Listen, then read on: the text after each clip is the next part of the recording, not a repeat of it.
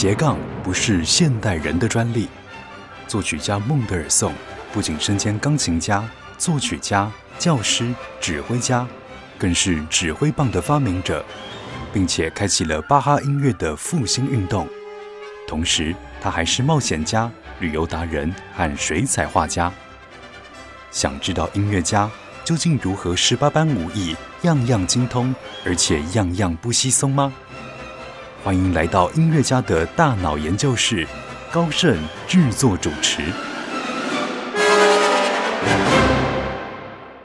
欢迎来到。音乐家的大脑研究室，我是研究员高盛。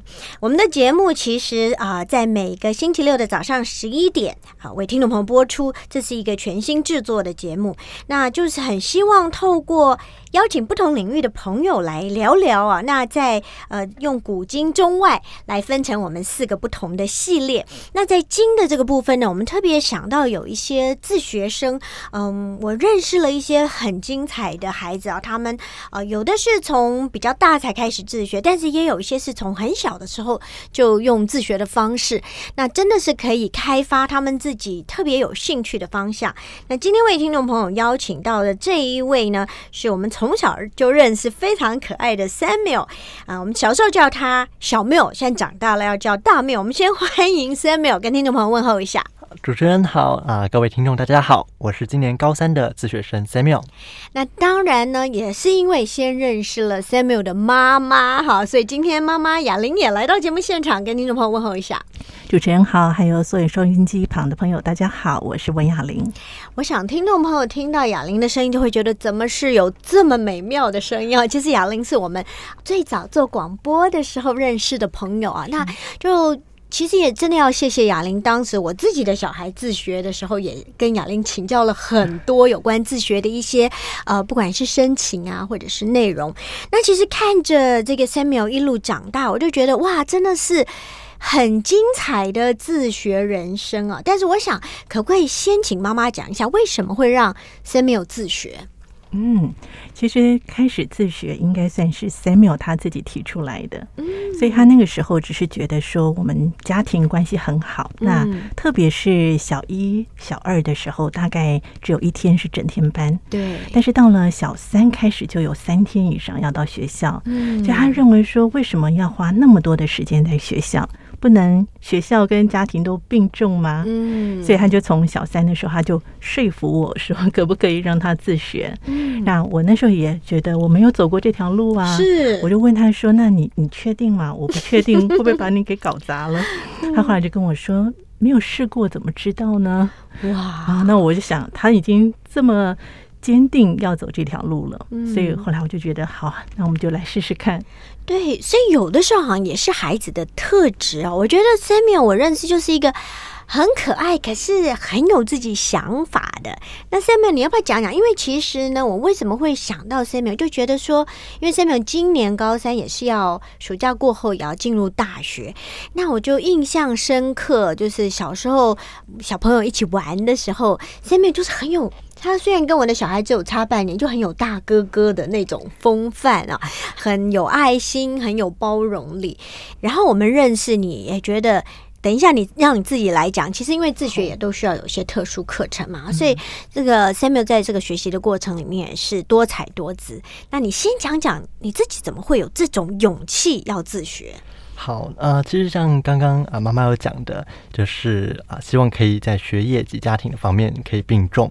啊，另外就是说，我从小对于啊自己的兴趣非常的明确，嗯啊，很希望可以更多探究关于自然的啊这些学科部分，嗯，所以想说透过自学的方式，可以更多的时间来自己规划想做的事情。嗯，其实，在学校可能就是学习上一定有限，对不对？你要不要先？介绍一下你这个自学很精彩的内容，因为我知道你也跟着妈妈做广播，好，那喜欢这个自然，然后你的这个自学有特殊课程，从小就开始，要不要介绍一下有些什么特殊课程？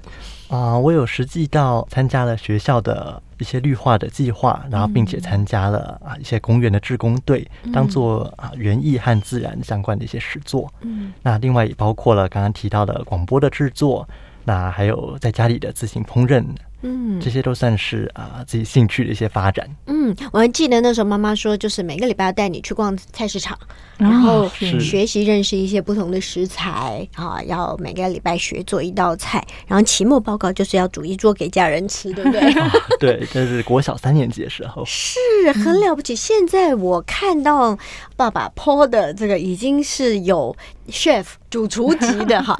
好，其实还有很多哈。其实我觉得印象最深刻就是在小时候自学，有一段时间跟爸爸的这个亲子时光，就是一早起来打电动。我们等会可以多聊聊。所以今天呃，Samuel 带来很多音乐要跟大家分享。先来介绍我们要听的第一段音乐，好不好？好，那第一段音乐呢是啊，我很喜欢的一首，算是动画的啊主题曲啊，是在日本八零年代一首叫做啊《Waka Galia》。好，我们一起来欣赏。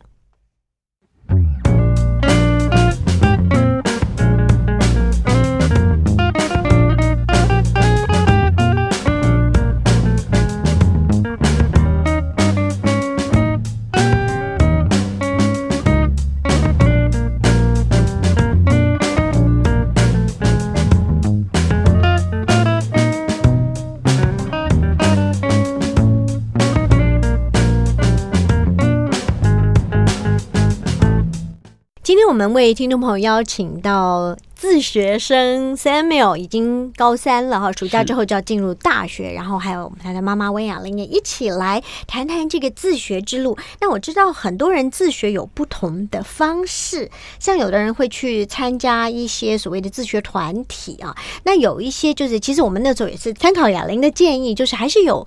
呃，在学校有学籍，然后我们会运用学校的一些资源。那然后像 Samuel 就是很清楚自己的兴趣，所以就会更多的有一些找到一些所谓公共资源啊去使用。那我们先请 Samuel 介绍一下我们刚才听到的这首音乐好不好？啊，刚刚这首音乐是日本八零年代啊一部动画作品，叫做《萨芬格尔》的主题音乐。嗯，那因为刚刚有提到说，跟啊爸爸的休闲其中之一就是透过电玩或者是啊动画欣赏，啊也作为我平常啊写作业或者是生活当中很喜欢的音乐作品。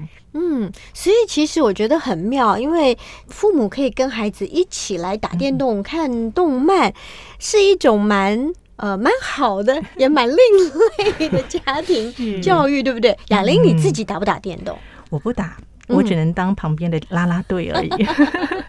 但是我觉得我很喜欢的是说，因为父亲是喜欢玩电玩的，所以他也很知道一些电玩的动向，所以他不会不知道孩子在玩什么。有时候他还会。推荐一下有哪些经典之处在哪里？所以我觉得这样的关系也拉近了，就是父子，还有包括父女哈，还有我们家两个女儿的关系。那我觉得这好像也变成说，有些人会一想到电玩就觉得嗯，好像洪水猛兽。是，可是如果我们把它变成是一个工具。一个可以沟通的中心，那其实就变成了是可以全家一起来做的一件事情。对，而且我觉得反而是很好，就是说亲子之间的互动，就是父亲也可以为你们做一些把关，对不对？他知道哪些适合，哪一些是好的，大家就可以一起来。其实我也听呃我的小孩讲到，其实他常常在不管是动漫或者是电动当中，有些他说哇，都有一些很励志的、很感人的呃设计跟剧情，对不对？对，所以不见得全部都是不好的内容。对，我们常常其实会一起看动画，然后我们就一起在掉眼泪，要不然就是 你不要再给我看了，看了之后我的心脏就会觉得心酸酸的。我觉得有很多，的确有很多很我们说名台词，嗯，他。点出了一些人生的道理，好，或者是像 Samuel 他很喜欢看有一部动漫叫做《银之匙》，他讲的就是农业的内容。对，就刚好是啊，算是激励了我对于自然这方面的一个热爱。嗯，要不要讲一讲这个部分？你自学，你觉得如果是在学校可能会限制，那因为自学，你你你有机会学到一些什么？你觉得很兴奋、很丰富的地方？啊，首先应该是我在国中的时候有参加了学校的园艺社团。嗯，那一般的七年级的学生就只能上一堂的园艺社团，但是因为我是自学生，所以我就特别多留下一堂，啊，跟学长姐一起学习。是，那其中就包括了说有植物的栽培，嗯，那到整个架设瓜棚。然后绿化造景等等的部分，也是跟着老师在啊国中的时候一起学习。嗯，其实我觉得这是很棒。我我记得雅玲以前有跟我分享，就说哎，其实也会帮他找一些，就是像做志工或什么这样的机会，其实就会比一般有兴趣的孩子有更多实做的经验，对不对？是。然后从国三开始的时候，我也有参加了啊，在国中里面的一个校园职工队。嗯，那成员主要也都是。退休人士，还有社区大学的成员，嗯，那之后到了高一的时候，更有到这受邀回到母校来进行了学校的绿化造景以及实农教育。要不要讲讲你种过一些什么特别的东西？有一些。特别美好的经验。嗯，最记得的应该就是啊，当时夏天种植小黄瓜。嗯，那因为小黄瓜的收成量其实还蛮大的，所以都很开心，期待可以带回去给家人一起做料理。嗯，那你用小黄瓜做了什么厉害的料理吗？啊，最记得是凉拌小黄瓜吧，然后还有其他是。一些比较消暑的小黄瓜拌菜或凉面等等。嗯，所以其实这种呃自己种植，然后呃吃自己流汗、辛勤耕耘的呃这个算是收成，是另外一种很棒的经验跟心情，很有成就感。嗯，好，那我们再来跟大家分享一段音乐，再来多谈谈这个 Samuel 的自学之路。好，那接下来这首是动画《银之匙》的主题音乐。叫 Ezono 虾夷大学。好，我们一起来欣赏。好，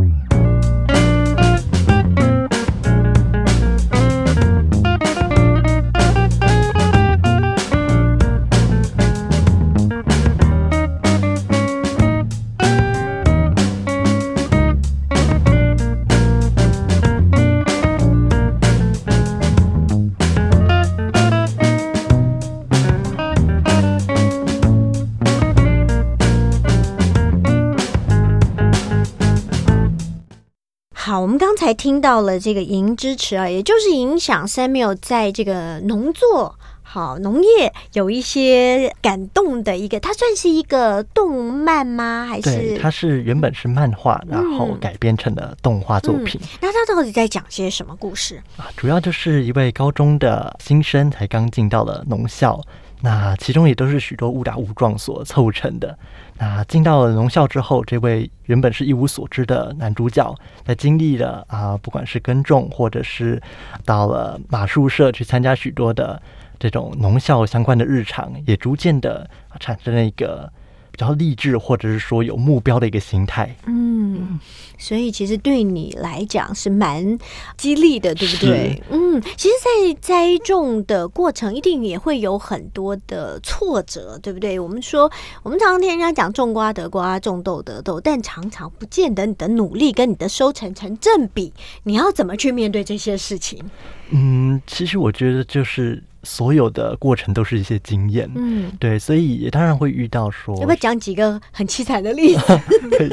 啊，在高中的时候啊，就是在回到国中母校种植作物的时候，我有种了一整批的小黄瓜，都遇到病害。哦，对，所以前期的收成其实几乎是零，嗯，那在侦查以及整个挫折当中，也在想说该怎么做会比较好一点，嗯。之后我也有向啊许多老师来请教了，说该怎么防治这些病害。是对。那虽然后来是算是勉强成功了，但是收成量还是没有到非常的完善这样子。因为你们现在学习，我想已经是希望走到比较怎么讲呢？比较有机的方式，就是尽量不要用大量的农药，对不对？希望是呃种植的时候，我曾经听过一个朋友讲，他在种呃这个花草树木跟呃水果或者是植物的时候，他会用所谓的彼此的害虫是互相的天敌，对不对？就是用一种叫做是不是有机栽培的一种方式？所以它或者自制一些什么什么辣椒水啊，或者什么能够让你的这个虫病虫害能够被克服。所以你在这个过程也需要学这些，对不对？是，就是从不断的啊这种失败当中研究，还有不断寻找方法来学习。嗯，所以其实你种过小黄瓜，有种过稻米吗？或者是种过其他的？稻米的话，是我到之后参加了一个客家公园的志工之后，有实际在他们的梯田里面来进行插秧和收稻的工作。嗯，那还种过什么有趣的作物？啊，还有许多香草作物，是对，因为其实我对于香草也还算是有兴趣。那从一开始的薰衣草、那罗勒等等，也到比较进阶一点的，包括了说澳洲茶树啊，以及啊紫苏这些的，呃，日常会用到一些作物。嗯，所以这些跟你的烹饪料理又有连结起来。是，那所以常常也会带一些很厉害的食材回去给妈妈，还是你要回家继续发挥？嗯，其实他带给我没有用，因为我比较少用香草植物，所以他就自己会喜欢去研究西班牙料理，所以他做海鲜炖饭啊，还有啊这个马铃薯的那个叫做啊 patatas bravas 啊，就是西班牙辣味马铃薯。哇，是听起来都很厉害。对，所以他就上面加了酸奶，然后再加上刚刚说的香料罗勒啊，或者是说百里香、百里香之类的，所以每次。我就觉得这不像是我家会出来的 香味，可是诶，因为他有兴趣，所以他就自己去研究。我觉得这可能就是因为自学的过程，所以反正有什么东西他想学，他就自己去找那个资源。我觉得这应该是自学的过程里面最大的一个收获。对，我觉得很棒的基本的一个就是说，在孩子成长过程里面，他很重要的，他可以睡饱。嗯，它可以运动够，就是你可以按照你的时间来分配你的这些学习的课业嘛，对不对？然后再来就是说，可能你真的对于某些学科就是不感兴趣，所以反而可以在你很清楚喜欢的这些科目上面全力以赴。我觉得反而是一种，真的是一个比较理想的教育方式，对不对？嗯，我觉得应该是让他们继续保持对于学习的热忱，是他们不会觉得好像学习。就是一个一直被压着要去做他们不喜欢的事，嗯，所以我觉得我很开心，是他们对于学习还是有热忱的。嗯，好，我们接下来再听一首，因为等一下要回来再听听。其实 Samuel 在你的这个自学之路，哇，真的学了好多不同类型的项目。是，嗯，好，那接下来听的就是《银之池》这部动画作品的片尾曲《Hello Especially》。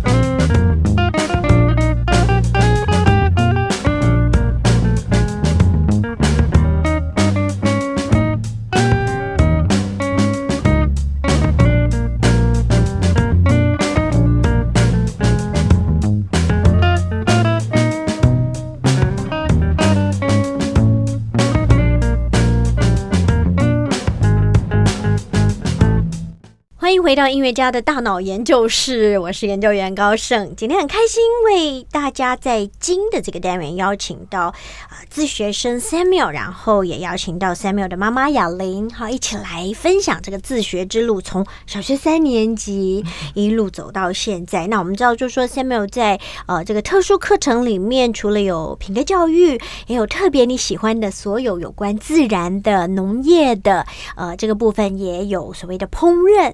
好，那从呃认识食材，跟着这些呃菜市场的摊贩们学习怎么料理你买的食材，到你越来越长大，把你所种植的东西跟你的料理做结合，就有出现了很多创意的料理，对不对？对。但是我想先提到一个，因为妈妈是很棒的广播节目制作主持人，所以也带着你做广播，要不要提提这个部分？雅玲是怎么想的？嗯，就是因为我们家很喜欢传纸条，很喜欢写信，所以包括他们那时候一开始在学校的时候，小学一二年级那时候，礼拜二的中午是留在学校吃饭，但是我没有订统餐，我就是带便当给他。那每一个便当里面，我都会写一封便当信。哇，对，那所以就是那段时间，我觉得对我们来讲是很深刻的。所以后来等到他回到家，然后。那时候我就会在想说，因为。好像有些人对我们家会那种一直传纸条，觉得很奇怪，很很肉麻，然后就觉得又觉得很有趣。会啊，好棒的 这种家人互动，对不 对？对，很期待每天便当。对，所以后来就变成说有一个想法，就是我们在节目当中，我们开始一起呃针对一个议题，然后我们聊一聊之外，然后我们就互相给对方写一封信。所以他一开始从给皇后的一封信，然后我就会回给小王子的一封信。嗯那后来就变成说，因为他喜欢自然，所以就有比较多，他就单独来介绍他喜欢的自然到底有什么吸引我的。好，那我觉得其实一般来说，我看到树，它就叫树，我不会想知道它叫什么树。对。那可是对他来讲，就是每一个植物都很有特色。是。好像他之前还会跟我说：“哎，妈妈，你看这个花上面有它的蜜杯。”我说：“哈，蜜杯，我只记得以前小时候会把花摘来吃，但是我不会去。”这么深刻的形容它，所以后来就想说，或许他对自然的这种热忱，那也可以透过一个孩子的眼光来去介绍。所以那时候就把他邀请到节目当中一起来分享。嗯，我觉得那是很棒的经验，对不对？是。从跟着妈妈一起到你自己要负责一个单元，哎，要不要讲讲这个一开始的经验？啊，一开始应该是国小四年级左右，嗯，那当时是跟着妈妈一起主持的亲子节目，啊，想到当时是每天就是要花个十小时来进行一集节目的，一个礼拜要花十个小时，因为我们真的就是面对面，然后针对一个主题来讨论，对，所以就很感谢当时妈妈愿意带着我，嗯，还真是非常。怀念的一段回忆。嗯，对。那之后到了应该是高中之后啊，有进行了就是啊自然的小单元录制。嗯哼。那这段时间的话，就是从一开始的啊节目撰稿，然后要自己去独立找资料，然后来介绍一种植物。嗯。然后还包括了啊鸟类、鱼类以及昆虫等等的，也都是算是自然里面的自己的兴趣。嗯然后透过节目的方式跟各位听众分享。哇，所以其实这是一个很棒的自学的一个过程，对不对？把自己喜欢的东西还在做进一步的研究。嗯，那其实讲到做菜这个事情哦，我觉得也是蛮神奇的，因为其实我们真的在想啊，你看那些呃学做菜的、学呃服装设计的或什么花艺，我们通常想到都是女性，可是我们再仔细想一想，那些厉害的大师都是男性。有没有？你看那些知名的服装设计师啊，那些园艺家，或者是那一些大厨，好，以男性居多。因为其实厨艺是一个蛮辛苦的工作，就跟园艺或者是农业一样，对不对？嗯。那这个 Samuel 要不要讲一讲你在这个进阶之后，你开始有很多的创意料理，你是怎么样去激发你的这些创意或者是想象力？啊，当初是啊，开始自学之后，妈妈就开始带着我做烹饪的这些练习。那到了高中之后，也就是更确立自己对于烹饪的兴趣，就开始自己去找食谱，那或者是应用自己的收成来做成料理。嗯，所以包括刚刚讲到的啊，西班牙式的料理，也都是我从兴趣当中再去延伸的。嗯，然后透过结合了食农教育这些部分来自己。啊，找到的兴趣。嗯，他其实还很喜欢自己写一些东西，而且他写东西的时候还很喜欢配乐。哇，就是要那种场景。所以他有一段时间他自己在写东西的时候，他就放着那个呃西班牙的音乐，然后他脑子里面就开始浮现很多的那个食谱的样貌，还跟我跟我说：“妈妈，你看这些特别的让人觉得伤脑筋。”就是他都通常都是晚上十点多给我看这种影片。不道德呢？我说那真是让人就是不知道该不该流口水。但是也因为就哦那个时候我就发现说哦原来他的思考就是他边在文字当中去写他的心情哈，或者是想他的故事，然后另外一方面这些音乐又是融入在他的创作里面。哇，所以很棒。所以我们先来听接下来的这首音乐，我们再来多谈谈这个 Samuel。非常丰富的想象力。好，接下来这首歌是啊，西班牙的《马德里之光》这张专辑内啊，是意大利文的喜悦。好的。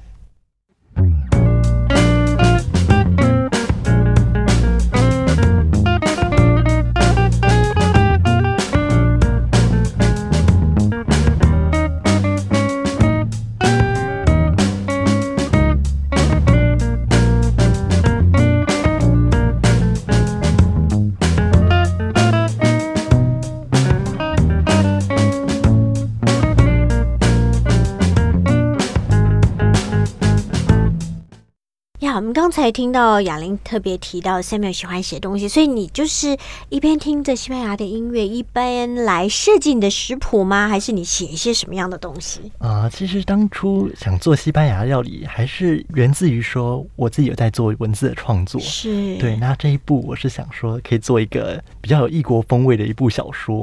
哇，对，所以就是在文字创作当中，也就研究了当地的文化和食谱。嗯，所以你在这个创作的过程里面，其实跟着音乐、跟着食谱，其实也是一种神游，对不对？嗯，所以去过西班牙吗？哎目前还没有，但是一直都很想去。一直很想去哈，很值得去的一个国家哈，有很丰富的历史或者是艺术、音乐，还有它的这个美食，美食对不对？对，因为有看到爸爸说你成年了，这个从之前我是觉得说对于 Samuel 的印象就是很可爱的一个孩子，然后很小的时候你就已经被训练煮咖啡，对不对？听说你很小就已经会为妈妈手冲一杯非常棒的咖啡，嗯，其实就是源自于想要帮妈妈可以稍微啊放松一下，一整天有一个休闲的时光，嗯所以才跟着喜欢咖啡的爸爸一起学习。嗯。对，可是你不能喝咖啡，你怎么能够冲出一杯很棒的咖啡呢？我很好奇。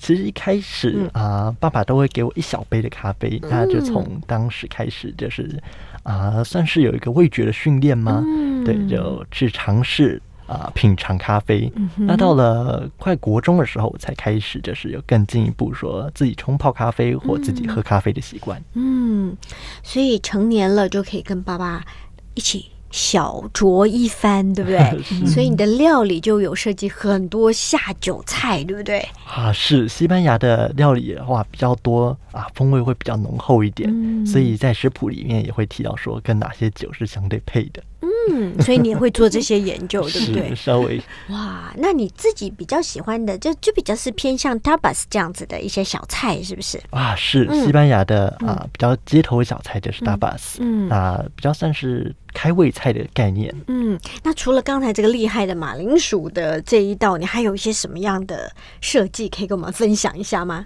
啊，之后还有学习的就是西班牙的著名炖饭 paella，哦，其实那个很很不容易耶，海鲜炖饭，对不对？啊，它看起来很大一锅，然后配料也非常的丰富，嗯但其实制作过程可能比刚刚那一道马铃薯的还要简单。真的假真的，哦，那到时候我们希望能够留一份你厉害的食谱，让我们的听众朋友也可以在家试试看哈。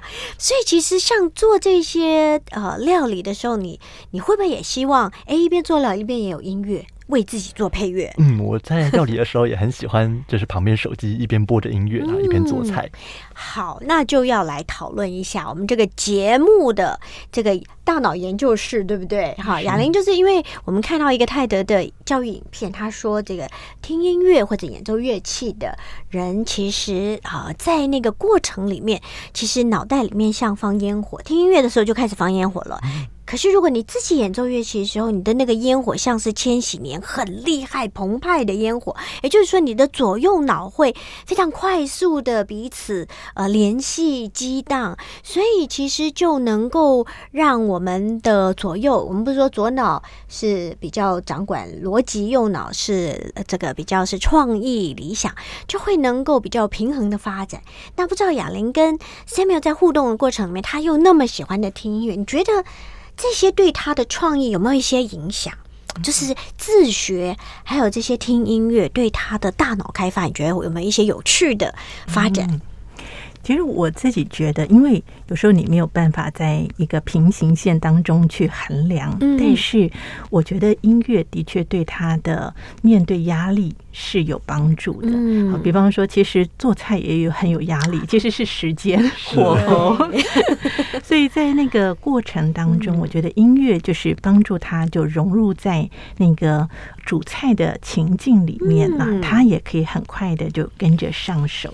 那另外一方面，就是在自学的过程里面，他常常在写数学啦，他自己不是那么喜欢又有压力的课业，可是你不能不读，，对，所以他就会放一些很励志的音乐，嗯然后想到说，嗯。对，主角人物也在这里面奋斗着，所以他也要。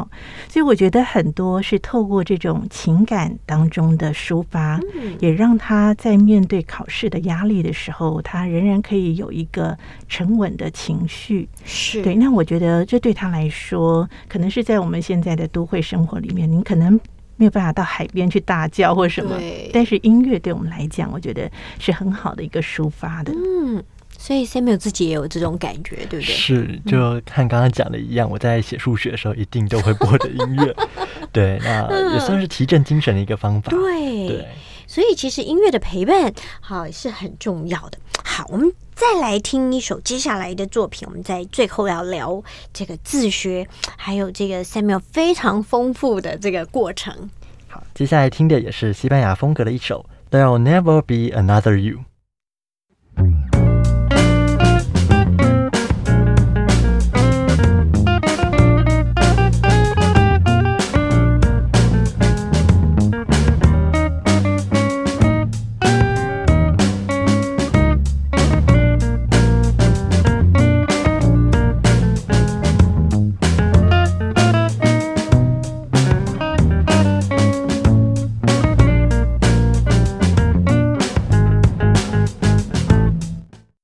哇，今天很开心邀请到啊自学生 Samuel 跟妈妈雅玲一起来分享这个很精彩的自学过程啊，呃，从小学三年级开始啊，到国中都是可以运用学校很多资源。那虽然高中是全部自学，但是有好多很棒的。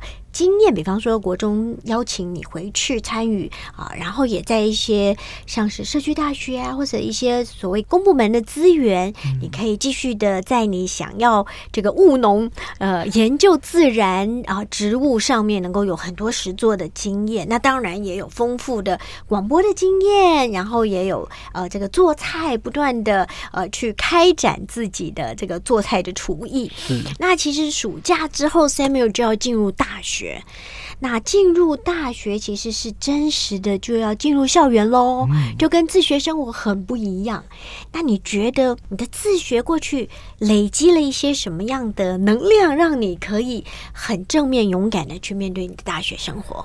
嗯，我觉得大学它毕竟一定是一个新的环境，那在教学体制上面也会和国高中有许多的不同。嗯，对，但其中啊，我觉得不变就是对于啊学习的这一份渴望，真的。对，还有这一份动力。所以我觉得在自学的过程中啊，提醒我最多就是愿意自己去学习，自己去规划。啊，自己不管是学习的脚步，或者是资源等等的，嗯，那我想这些在我大学都还是非常的啊受用的一些能力。是因为真的自学是需要非常有纪律，而且你要按照自己的定出来的计划去执行，哈，才能够很有效的学习。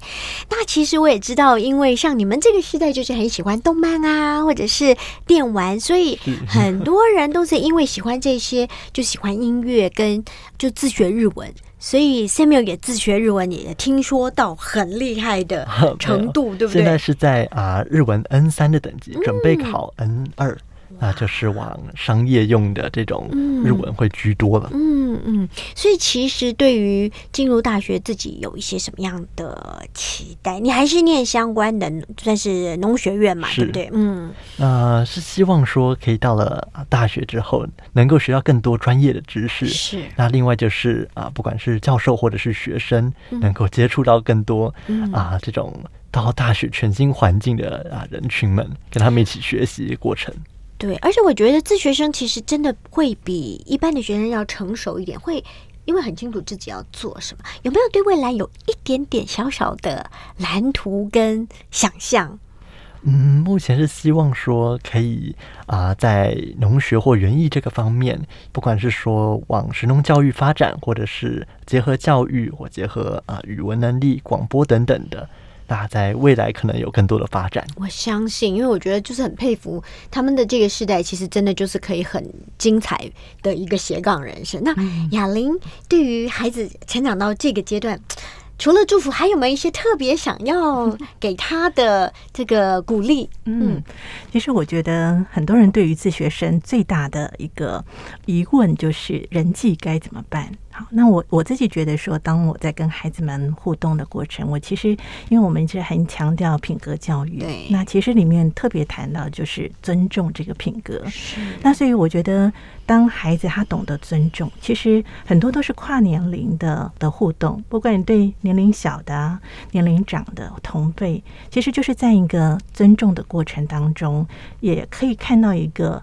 很好的一个得到别人的好的回应，是对。那所以我觉得面对他到大学，我其实很充满着期待，因为我觉得会听到他回来分享很多好玩的事情。是，对呀，我们也非常期待。我们要要邀请你留下那个厉害的西班牙海鲜炖饭的师傅。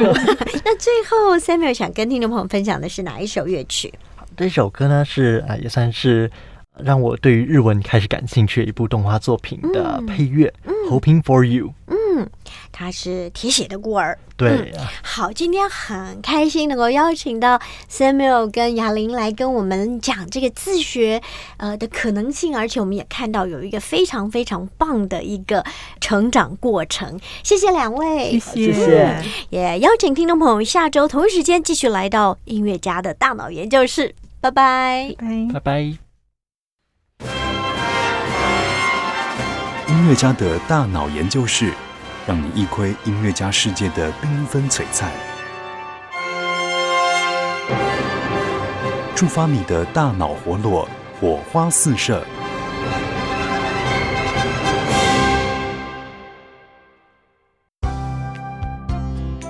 本节目由文化部影视及流行音乐产业局指导播出。